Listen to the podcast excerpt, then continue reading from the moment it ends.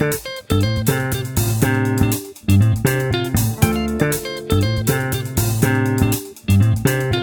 à tous, je suis Tina, auteure BD indépendante et rédactrice du blog The Breakfast Devil. Bienvenue dans mon podcast Transition cohortale d'une auteur BD. Dans cet épisode, en fait, le thème que j'aimerais traiter aujourd'hui, c'est l'artiste se nourrit de son art. Et la question que je qu'on m'a déjà posée en fait euh, en tant qu'artiste, c'est euh, pourquoi tu veux de l'argent? Créer devrait te suffire. Donc euh, voilà, cette, cette idée que l'art nourrit l'artiste.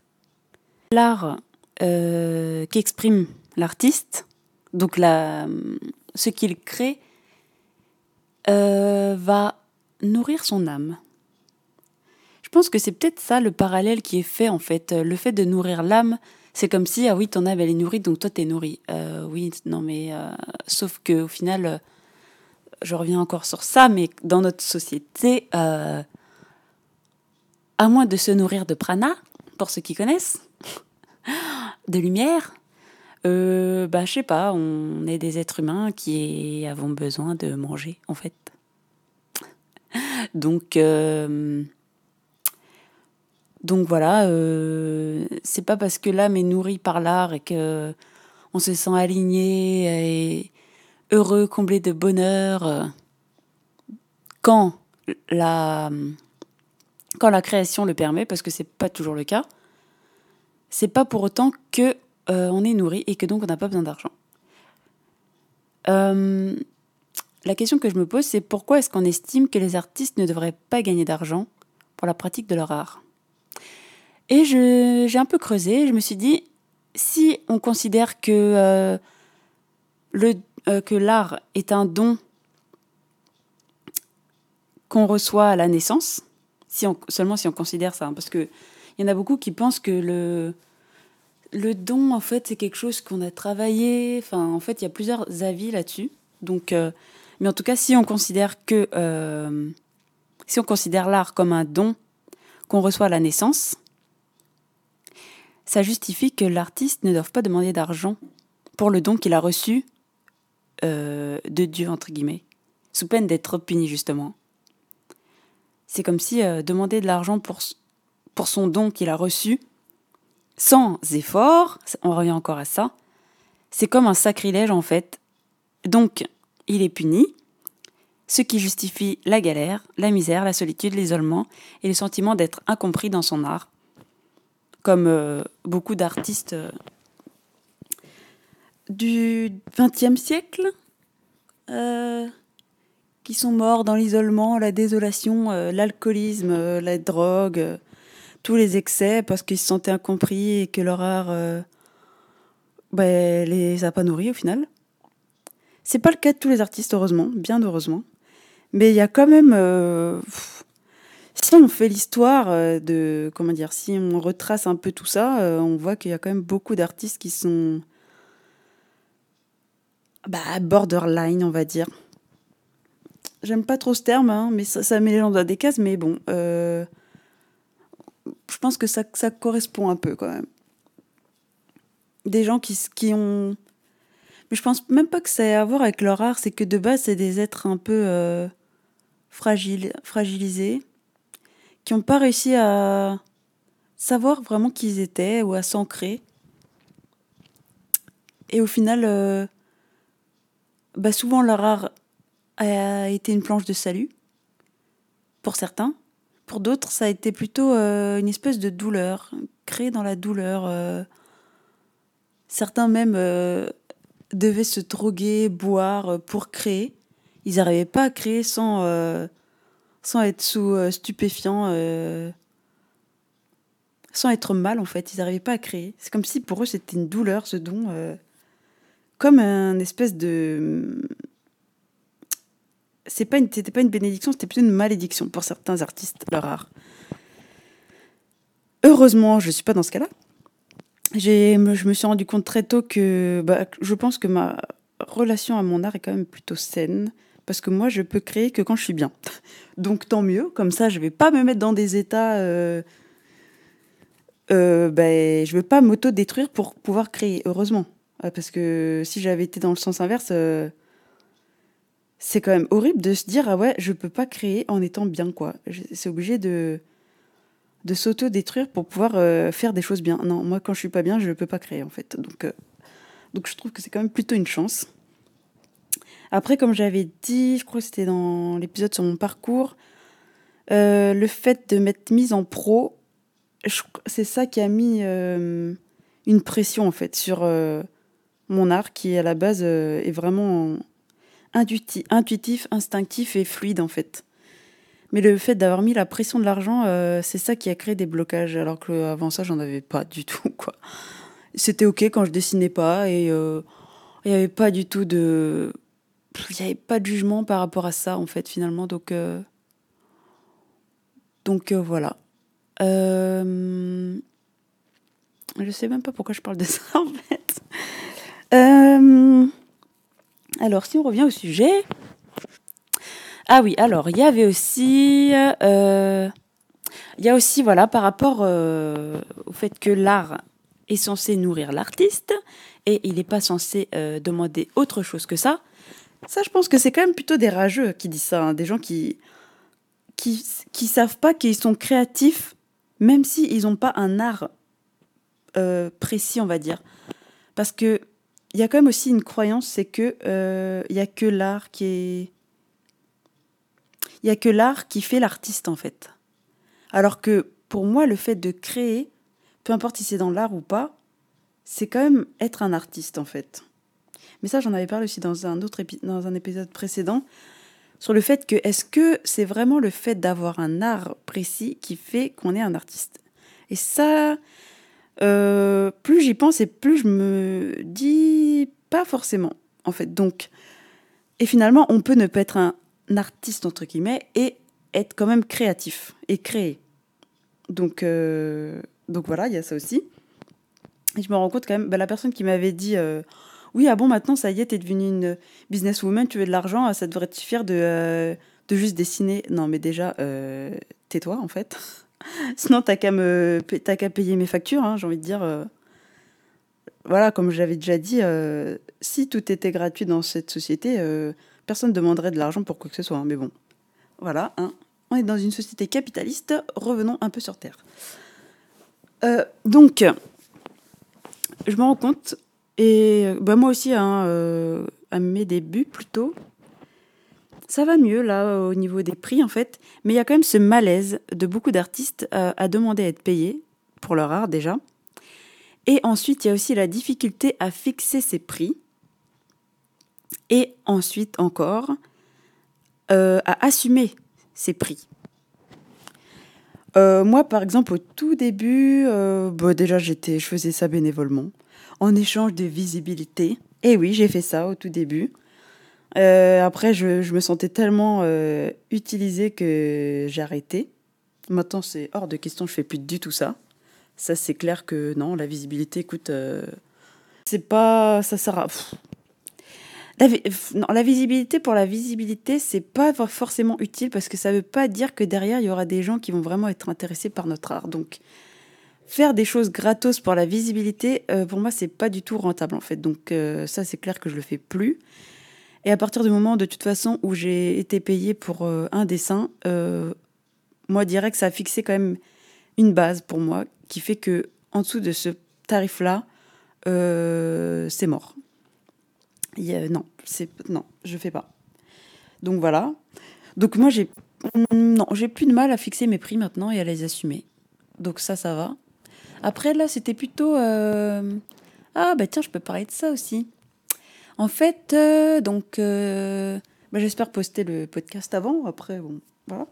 Ce samedi, là, samedi 6 avril 2019, je fais ma première expo en solo pour mes tableaux. Donc là, c'est vraiment, bah, c'est une nouvelle étape euh, de ma carrière d'artiste. Parce que les tableaux, comme j'avais dit, je crois que j'ai expliqué un peu. Je sais même plus. Que je réécoute. J'ai commencé il y a même pas un an en fait. Waouh Oh, il y aura un an. Le premier tableau que j'ai fait, c'était le 24 avril 2018. Et c'est trop génial que juste enfin, quelques semaines avant l'anniversaire euh, des 1 an, eh ben, j'ai une expo déjà. Trop, trop bien. Je suis trop, trop fière. Ah, trop cool. Et donc, euh, ouais, ça fera un an que j'ai commencé à peindre. Et euh, donc là, mon expo, donc ça s'appelle Karmic. K-A-R-M-I-C. Et donc voilà, c'est tous mes tableaux. J'en ai mis 11. Euh, à la base, je voulais en mettre 14. Mais bon, au final, il n'y avait pas. Le mur n'est pas, est pas extensible et voilà, les 6 mètres, elles sont quand même euh, limitées. Mes tableaux, euh, ils sont quand même assez grands pour certains, donc euh, je pouvais pas tout mettre. Et en même temps, j'ai mis que les tableaux que je suis OK de vendre, au cas où il y aurait quelqu'un d'intéressé, au cas où il y aurait une vente. Donc j'ai mis que les tableaux que je suis prête à vendre. Et les autres, je les ai gardés parce que je me suis dit, oh non, si c'est pour déprimer après, parce que je me quelqu'un a adoré un tableau et que euh, finalement il veut l'acheter et moi je n'étais pas prête à le vendre mais voilà j'ai dit autant ne pas me mettre face à ce problème là même si au final je sais même pas du tout si je vais vendre des tableaux hein. mais je me dis euh, voilà j'ai préféré anticiper et mettre que des tableaux que je suis prête à vendre. Donc voilà c'est plutôt cool je suis contente. Là par contre par rapport à fixer mes prix j'ai eu beaucoup plus de mal parce que c'est la première fois que je que j'expose mes tableaux. En fait, euh, même, non, même avant euh, d'exposer, j'ai, je connais pas du tout les codes euh, de, ben, de l'art abstrait, de la peinture déjà, et de l'art abstrait. Je ne connais pas du tout les codes, les prix qui se pratiquent, pour quel format, comment on fixe les prix. non, je sais pas du tout. Pour mes dessins, ça va, j'ai réussi à avoir une base. Donc maintenant, je peux très bien voilà, n'importe quel dessin, euh, je peux euh, fixer mon prix. Ça, c'est cool. Alors, pour les tableaux, mon Dieu. Après, je me disais, euh, à un moment donné, je voulais mettre des prix chers parce que je voulais les mettre dans des endroits chics, genre des, des hôtels. Euh, hmm, je sais même plus où d'ailleurs, des magasins chics, enfin des trucs un peu comme ça. Donc, je me disais, je visais un peu le haut de gamme, mais après, je me suis. au final, j'ai dit, oh bon. après, j'ai dû adapter finalement, là, le bar où je. C'est un bar à vin où je vais exposer. Le Rio d'Elvin, d'ailleurs, si euh, certains écoutent mon podcast avant euh, samedi, comme ça ils peuvent venir me rencontrer et, euh, et bien voir mes œuvres aussi. J'ai quand même une estime bah de, de, mon travail, ce qui est bien. Et en fait, ce qui est aussi bien, c'est qu'au final, bah, même si les gens disent Oh, j'aime pas trop, j'ai bah, ok, si tu veux j'arrive quand même à ne pas trop être euh, sensible à la vie des gens sur mes tableaux. Par exemple, j'avais dit, mon frère, euh, il n'est pas du tout sensible. Et en fait, euh, bah, j'ai dit, bah, c'est ok. Je connais deux, trois personnes, non, deux personnes qui sont pas sensibles à mes tableaux. J'ai dit, bah, écoute, c'est ok, hein, tu as le droit. Alors que mes dessins, comme je ne sais plus si je l'avais dit, mais mes dessins, non, si on me dit, je vais, je vais plus le prendre personnellement. Les gens ont le droit de ne pas les aimer, hein, mais disons que je vais plus me sentir blessée. Alors que mes tableaux, la façon dont je les crée, eh ben je sais pas, tout, tout le processus créatif pour mes tableaux est différent, comme si c'était inversé limite. Le fait, c'est peut-être aussi le fait euh, euh, que je, enfin je sais pas, ça sort de moi d'une façon mais tellement différente et il n'y a pas je contrôle pas vraiment en fait ce que je crée dans mes tableaux. Et c'est aussi dû au fait que quand je commence un tableau, mes yeux sont fermés et je les ouvre à un moment. Mais au début, ils sont fermés. Ce qui fait que déjà de base, mon mental il peut pas dire ah ouais, je vais faire un truc trop beau. Donc ça moi c'est vraiment ça me libère vraiment de faire ça. Alors que finalement quand je fais un dessin, je peux je peux pas les faire les yeux fermés sinon Sinon, le personnage, il sera tout traviole, là. J'avais déjà essayé, hein. C'était un, C'est un exercice qui, qui est conseillé dans certains livres. Euh. Il y a dessiner de la main gauche. Moi, j'arrive vraiment à très bien copier de la main gauche. J'ai halluciné quand j'avais fait du modèle vivant. Je copie très très bien de la main gauche. Et au final, euh, par contre, dessiner les yeux fermés, c'est très moche euh, ce que je fais. c'est très bizarre parce qu'au final, ce qu'on voit dans la tête et ce qu'on fait, ça n'a rien à voir. Et c'est plutôt marrant comme exercice à faire. Je le conseille. Donc voilà, finalement, euh, bah, mes dessins, je vais faire du beau. Je veux que mes personnages soient beaux. Oh, des fois, je vais, je vais bien aimer faire des têtes moches. Des visages particuliers. J'aime bien, c'est marrant aussi. Mais en général, si je fais euh, une héroïne ou un personnage, euh, bah, il sera quand même majoritairement beau. Parce que j'aime dessiner des, des, personnages beaux. Et eh oui, c'est mon, c'est mon credo. Et en même temps, comme je viens de dire, j'aime aussi dessiner des personnages avec des formes de tête particulières. C'est aussi un plaisir.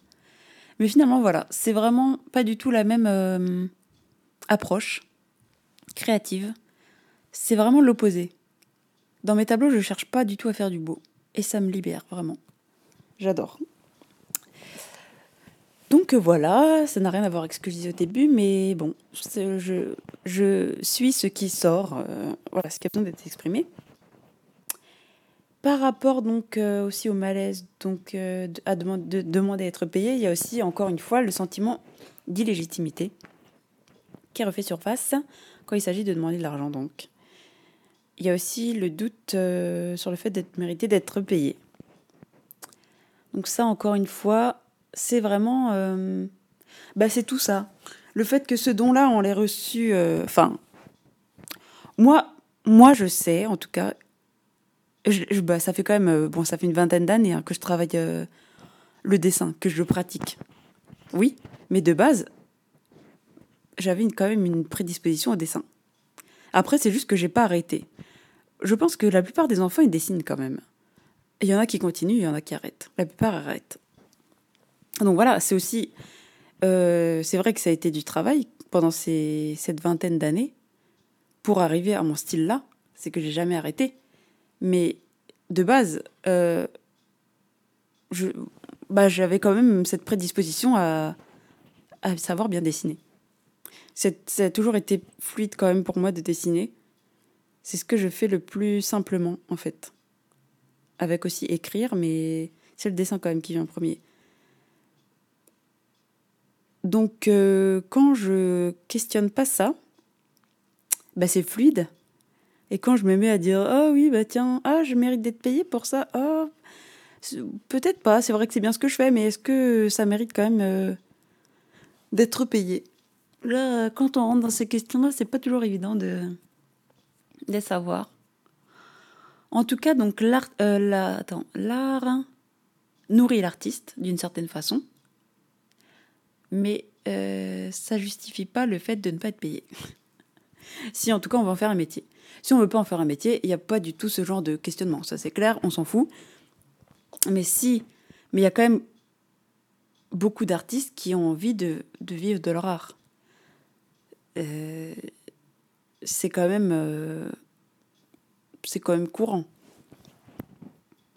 Il y a quand même, euh, bah, je connais quand même beaucoup d'artistes qui qui se sentent plus alignés en, faisant, en pratiquant leur art et en en, gagnant de l'argent par leur art, euh, c'est aussi une gratification, une sorte de reconnaissance de, de l'extérieur. Euh, je viens de me dire, est-ce que, est-ce que le fait qu'on n'ait pas d'estime pour soi, ça impacte le fait de, réussir à demander de l'argent Ouais, je pense, oui. Ouais, ouais. Ça influe carrément si on n'a pas confiance en soi, on va pas réussir à demander euh, le juste prix pour ce qu'on produit en fait, pour ce qu'on crée. Moi, je dis, il devrait y avoir des formations là-dessus. J'ai pas fait d'école d'art, mais je sais qu'il n'y a pas, a pas de cours sur euh, bah, travailler le, le mindset en fait. C'est bien beau, on t'apprend à, développer des techniques, voilà. Après, tu es hyper euh, en général, tu sors, t'es hyper au taquet niveau technique et tout. Mais après, on te dit pas comment tu es censé euh, vivre de ton art, développer ton, ta carrière et euh, gagner de l'argent. Comment tu fais des factures, comment, enfin voilà, on t'apprend pas concrètement comment tu peux te positionner en tant qu'artiste professionnel. Enfin, d'après ce que j'ai ce que j'en sais. Après, j'ai pas fait d'école, donc je peux pas dire euh, exactement, mais non, si j'ai eu, des retours quand même. Donc, il n'y a pas de cours. Moi, je pense que ce serait important de, penser à la pratique. Parce que là, on, on te fait pratiquer seulement la, comment dire, la, dextérité et le perfectionnement de ton art. Mais ensuite, on ne t'amène pas dans le concret de la vie, du quotidien d'un artiste professionnel, en fait. Et c'est ça qui est dommage. C'est ça qui manque, je pense. Si au final, on l'apprenait, enfin, si au final, les, élèves qui, qui, font des écoles d'art l'apprenaient, apprenaient ça dans les écoles d'art, je pense qu'il y aurait déjà une légitimité plus euh, ben, intuitive. Et ça pourrait éviter mais tellement de problèmes. Il y a quand même ce problème. Je pense que c'est quand même un problème. Hein. Euh, parce qu'après, il y en a. Euh, je pense qu'au final, ceux qui s'en sortent des écoles d'art et qui après, en sortant de l'école, ils arrivent tout de suite à avoir du boulot et voilà, ils gagnent bien. C'est les gens qui de base, ils n'ont pas du tout de problème de légitimité. Hein. Et les autres, ils font quoi alors Ils galèrent? Vu qu'en plus, euh, il y a aussi l'idée qui est répandue que il y a beaucoup d'appelés peu d'élus, j'avais déjà dit ça. Donc, euh, hmm. après, c'est même pas que dans les écoles d'art, c'est finalement dans la société. Vu que l'artiste est vu comme un doudingue euh, marginal et tout, pourquoi est-ce qu'on l'aiderait à vivre de son art? Non, mais ça va pas, non. C'est quand même. Mais je trouve ça dommage parce que ça met quand même une. Ben, finalement, euh, il y a quand même beaucoup d'artistes qui aimeraient vraiment pratiquer seulement leur art et euh, ne pas faire d'autres métiers, ne pas avoir de job alimentaire et ne, ne rien faire d'autre que pratiquer leur art. Ils seraient tellement heureux.